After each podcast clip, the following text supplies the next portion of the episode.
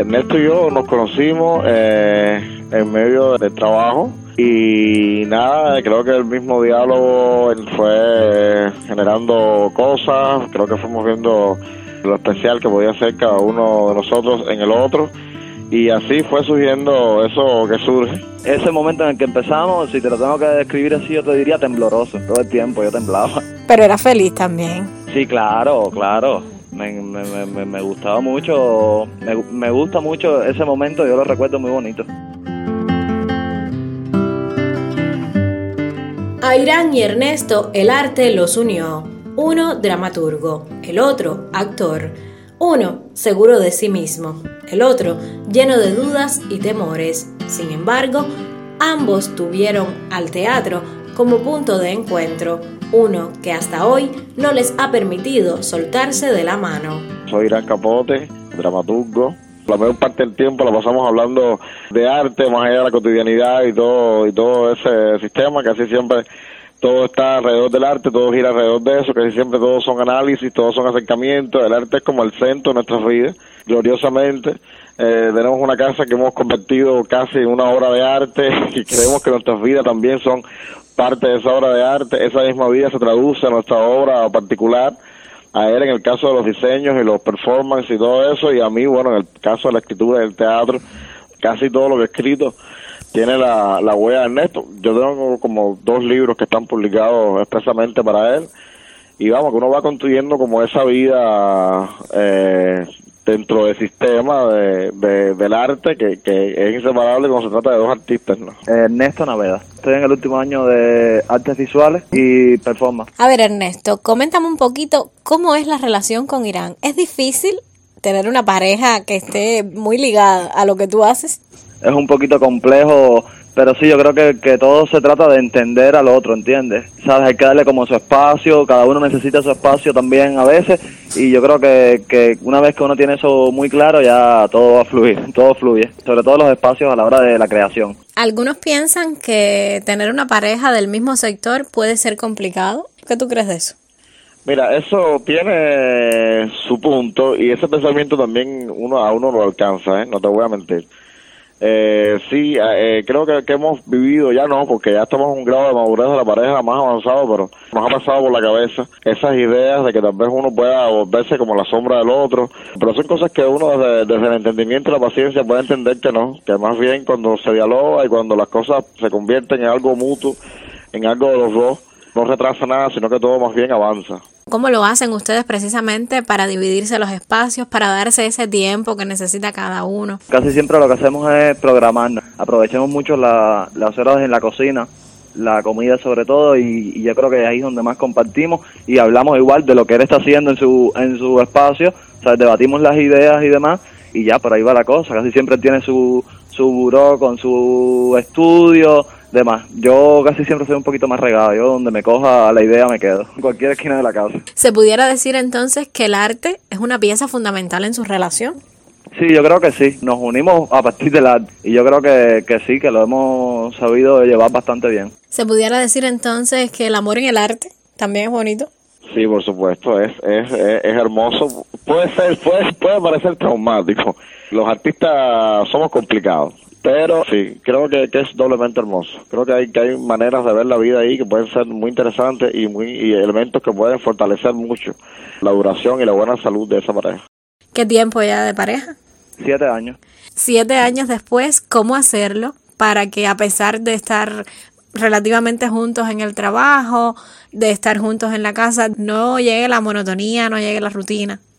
No, yo creo que, que precisamente, sobre todo el arte, no, nos ha salvado de las crisis que, que todas las parejas pueden llegar a tener. Y, y ese eh, el debate de las ideas, a veces no coincidimos en gustos estéticos y demás, yo creo que una cosa alimenta a la, a la otra. Yo creo que, que, que una cosa está ahí alimentando todo el tiempo lo que es la relación de pareja. ¿Pudiéramos decir que ahora mismo ustedes son una pareja feliz? Sí, sí, claro.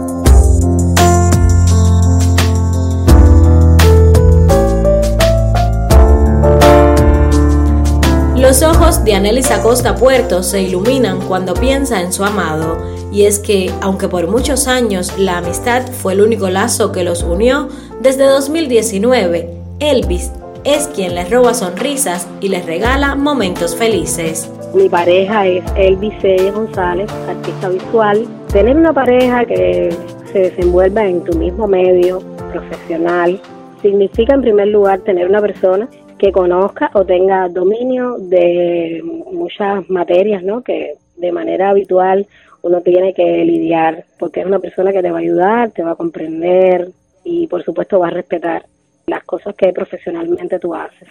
Pero también significa que muchas veces, en mi caso, por ejemplo, tú tengas que entender que tu pareja tenga que estar quizás 15 días pintando en un lugar distante porque aquí no tiene condiciones para pintar y que esté en función de un proyecto, de una exposición, de galeristas. Ha sido un poco complicado, pero a la vez ha sido enriquecedor pues nos complementamos en ese sentido y casi siempre las conversaciones terminan siendo de arte. Cuéntame de tu relación, Anneli, y cómo ah. fue que llegaron a, a, este punto, los unió la cultura. Sí, ha sido un, un reto. Eh, nos complementamos porque él es muy paciente, eh, muy tolerante, eh, callado, y yo soy un poquito a la contraria. ¿Y qué pudiera ser lo más difícil de tener una relación con alguien del propio medio, del propio sector? Algo difícil es que a veces casi todo el espacio se inunda de un mismo tema de conversación. El arte, principios estéticos, ese tipo de cosas. En ese sentido, sí, a veces dedicamos mucho tiempo a hablar de, de cuestiones artísticas, desde las artes visuales, desde la música, también desde el cine, pues ahora está preparando una exposición muy vinculada al cine y a veces conversamos demasiado tiempo sobre temas del arte. Pero bueno, siempre, ya te digo, termina siendo una conversación enriquecedora, tanto para mí como para él. Entonces, ¿ustedes se llevan el trabajo a la casa? Bueno, mira, es que es muy difícil separar. A ver, los artistas ven eh, el trabajo las 24 horas del día no como un trabajo, sino como la manera eh, de expresión. ¿Me entiendes? E, es muy raro que un artista te diga, estoy trabajando, porque los artistas no trabajan ni 8 horas, ni 24, ni 365 días al año. Eso depende mucho de los procesos de creación en el que están inmersos en ese periodo de tiempo dentro del arte.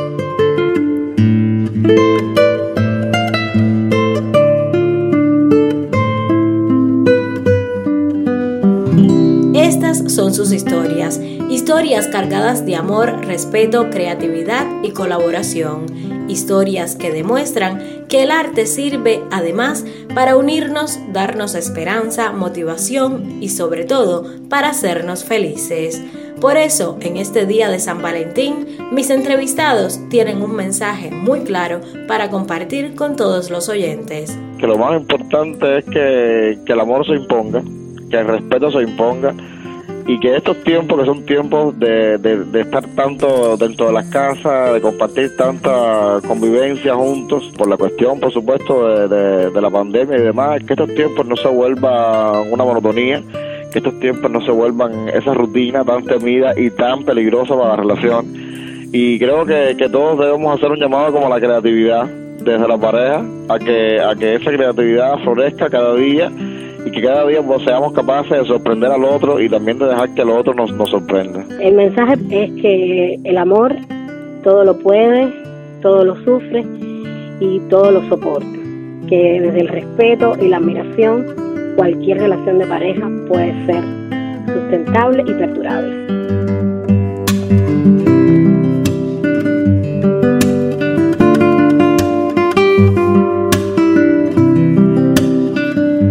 Estudios científicos han revelado que las personas con altos niveles de creatividad suelen tener el hemisferio derecho del cerebro, el sentimental, mucho más desarrollado que el izquierdo, caracterizado por la racionalidad y la lógica.